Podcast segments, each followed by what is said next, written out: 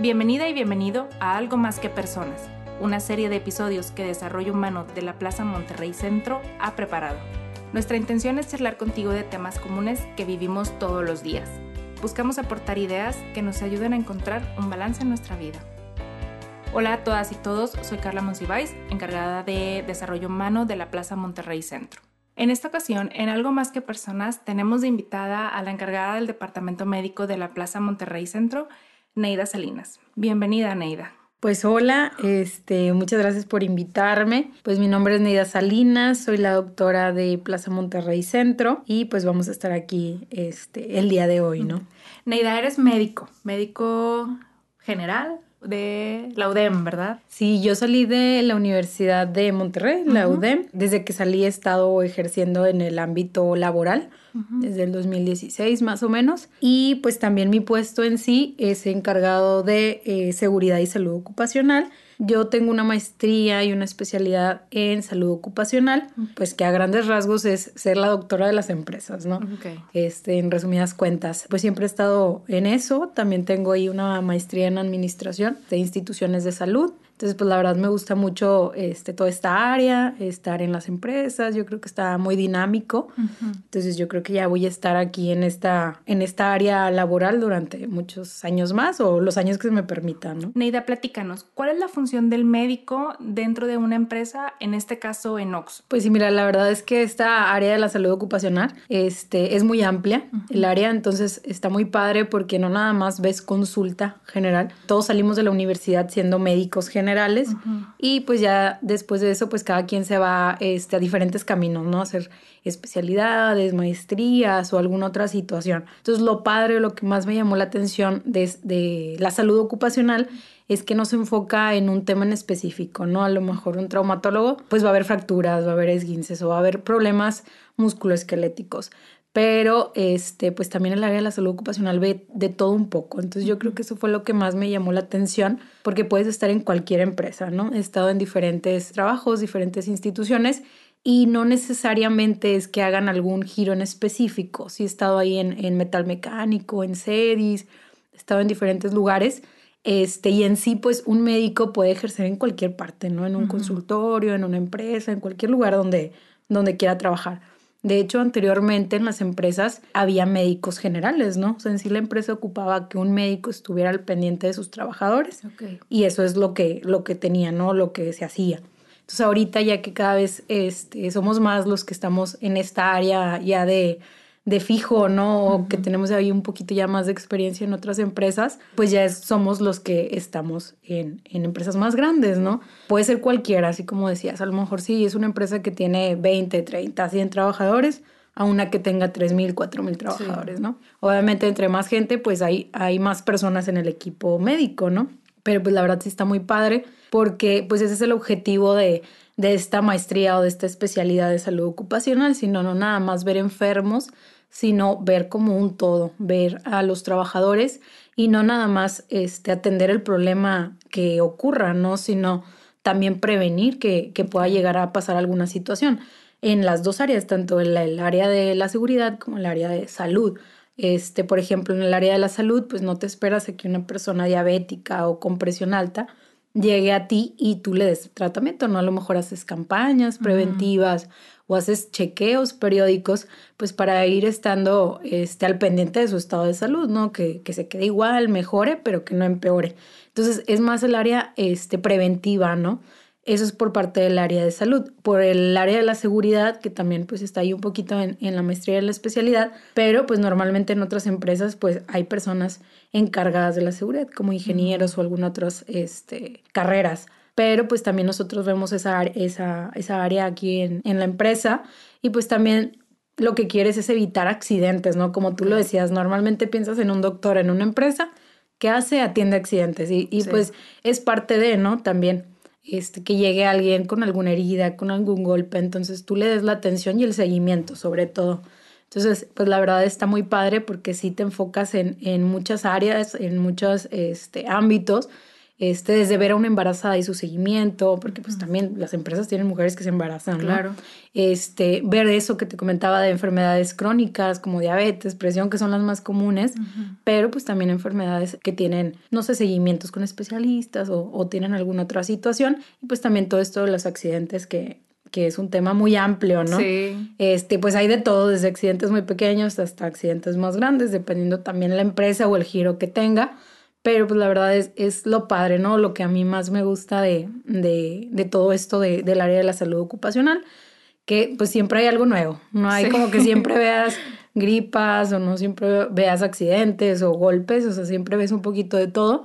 Entonces, este, se me hace muy interesante y pues en sí es eso, ¿no? En resumen, la salud ocupacional es prevenir tanto salud como temas de, de seguridad. Oye, y qué padre eso que dices, por ejemplo, en cuanto a la seguridad, cómo vas también empatando con otras especialidades, ¿no? Con otras profesiones como el ingeniero, como este, no sé, el encargado de seguridad, que no siempre es un médico, ¿no? A veces es alguien de otra especialidad o de otra profesión, ¿no? Sí, yo creo que, que es algo a lo que este, no estamos muy acostumbrados Ajá. los doctores, o sea, vienes en un caminito de pues seguir órdenes o estar siempre en el área médica, ¿no? Medicamentos, dosis, seguimientos. Entonces ya cuando llegas a una empresa y es pues es, es un nuevo ambiente, ¿no? Este es un mundo diferente y aprendes de todo, porque pues tú vienes así con tu recetario y tus pastillas, pero pues no nada más se enfoca en eso, ¿no? Es estar también al pendiente de las personas. A lo mejor no tienes un consultorio este, como algún otro de tus compañeros que, que llega gente de, de, cualquier municipio o cualquier otra situación, a veces es una ventaja porque pues tú ya tienes identificada tu población, ¿no? Okay. Si esas personas no están físicamente en tu lugar de trabajo, pues sabes cómo contactarlas, sabes cómo se llaman, sabes la forma en la que los puedes ubicar, entonces sí. eso también está padre para seguimientos. Pero sí, así como tú dices, o sea, estar trabajando con, con diferentes tipos de, de mentalidades, ¿no? O sea, aparte de ser carreras diferentes, pues también es, es, otra perspectiva que tiene la gente, ¿no? Este, a lo mejor, como dices, un ingeniero, que normalmente son los que se encargan de la seguridad, pues va a ver las cosas de una forma y tú las vas a ver de otra. Entonces ya en conjunto, pues pueden salir este, mejores soluciones, ¿no? Y pues sobre todo el, el prevenir, que es como nuestra palabra ahí clave, ¿no?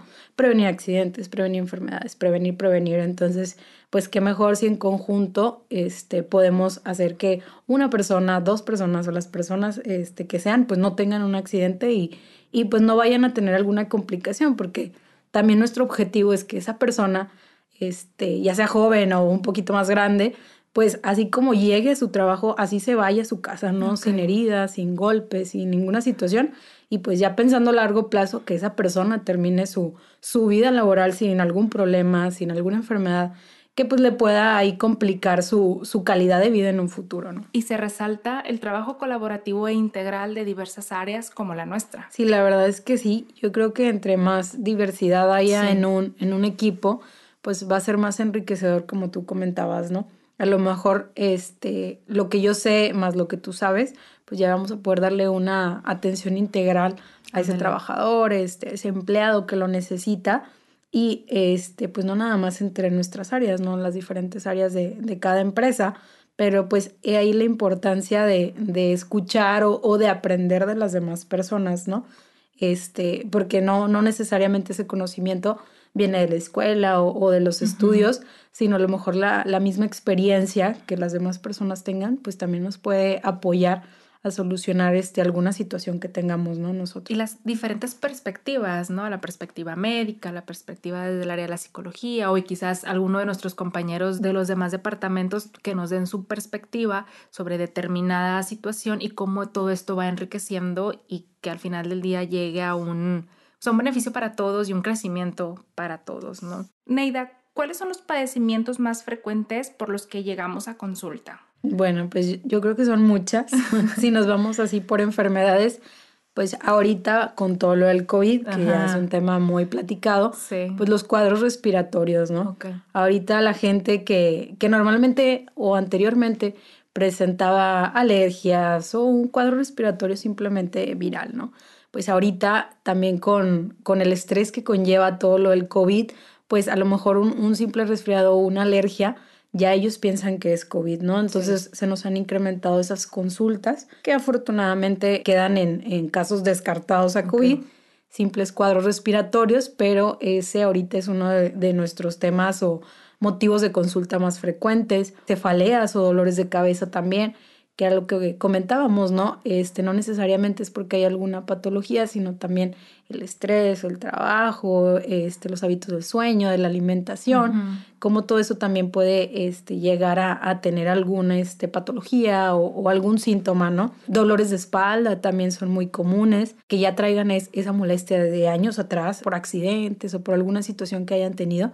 Entonces es muy común, ya que este, los dolores de espalda, pues es, es, un tema que probablemente se vaya a resolver, pero no tan rápido como alguna otra enfermedad, ¿no? Entonces yo creo que esos son este, nuestros motivos de, de consulta más comunes ahorita. Tiene mucho que ver el ámbito en el, en el que te desenvuelves, en el que te desarrollas o, o realizas tus actividades diariamente por ejemplo, este, a lo mejor golpes, heridas o alguna otra situación ya del área del tipo de accidente, pues es más común en tiendas, por ejemplo.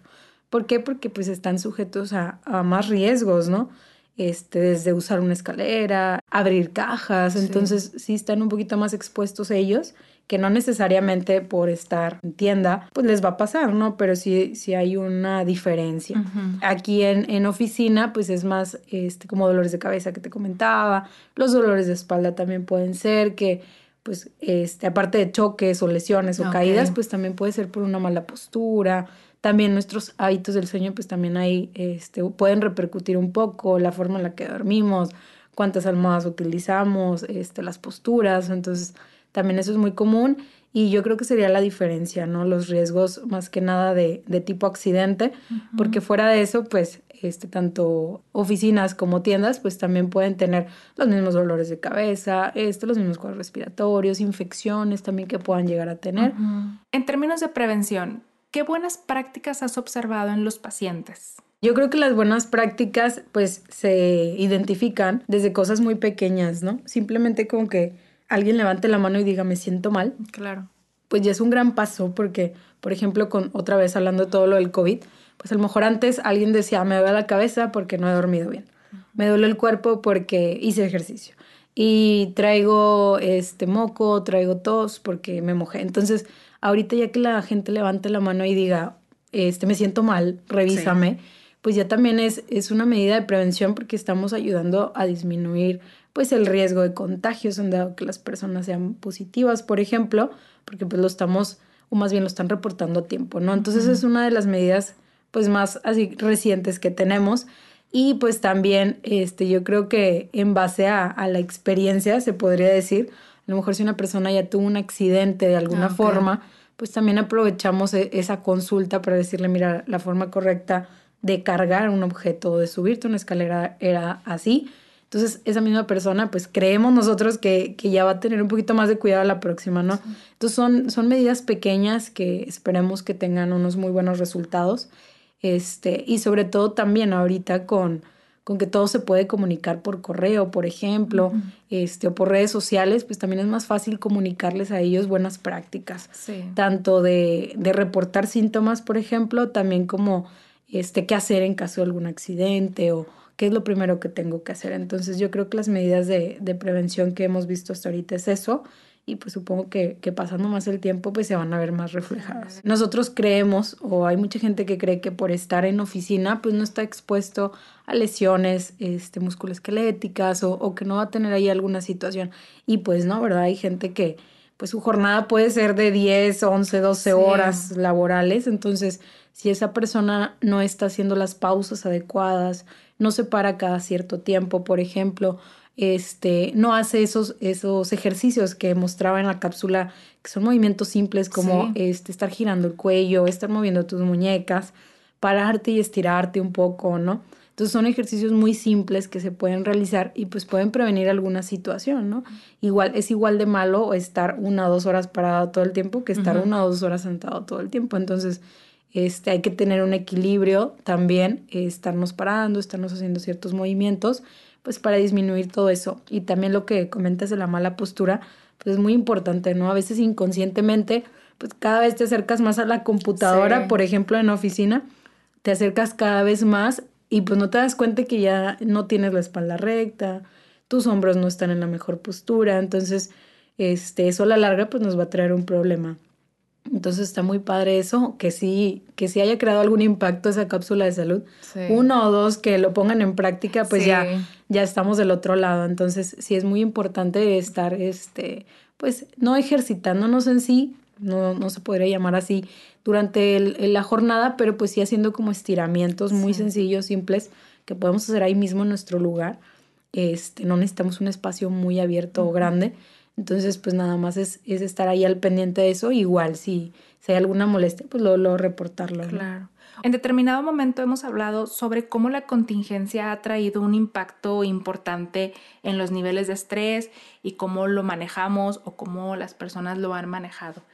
¿Las incidencias relacionadas con esto, Neida, con el estrés en tu consulta, han aumentado? Ahorita con la pandemia sí se ha incrementado ¿Por qué? Porque la gente en un principio que inició todo esto, este, tenía miedo, ¿no? Tenía miedo que tanto algún familiar como ellos tuvieran COVID y si tenían COVID, qué iba a pasar, qué complicaciones iban a tener, ¿no? Entonces yo creo que esto sí llegó a generar mucho estrés. Y así como está padre que te reporten inmediatamente cuando tienen un síntoma, pues también es esta gente este, que creía que tenía COVID, pues estaba también marcando, estaba preocupada o mandando mensajes diciendo que probablemente tenía.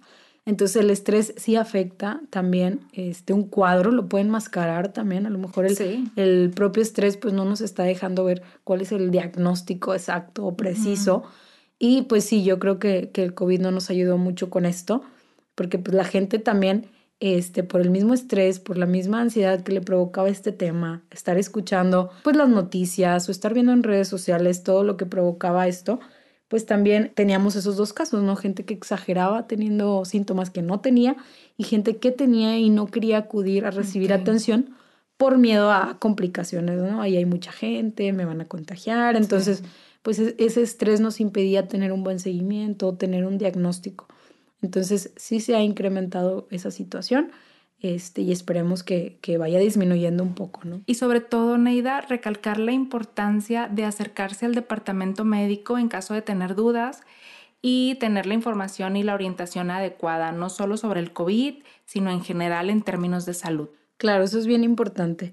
Este, cuando alguien considere o, o crea que, que algo está pasando en él, ya sea algún dolor de cabeza, un dolor de cuerpo, que no pueda dormir o que ciertos temas pues no le estén impidiendo este, tener una buena calidad de vida fuera del trabajo, pues sí es importante que nos lo reporten porque pues si bien este, que tú eres la experta en ese tema, probablemente si llegan a, ir al consultorio o me llegan a contactar a mí y yo veo que tú le puedes dar una mejor este, atención o un mejor seguimiento, pues es más fácil canalizar a la gente, ¿no? Entonces, lo importante es reportar este, y ya en conjunto vemos cómo podemos resolver su problema y este, pues también darle esa calidad de vida que, que necesitan o orientarlos, ¿no? También a recibir la atención que necesitan.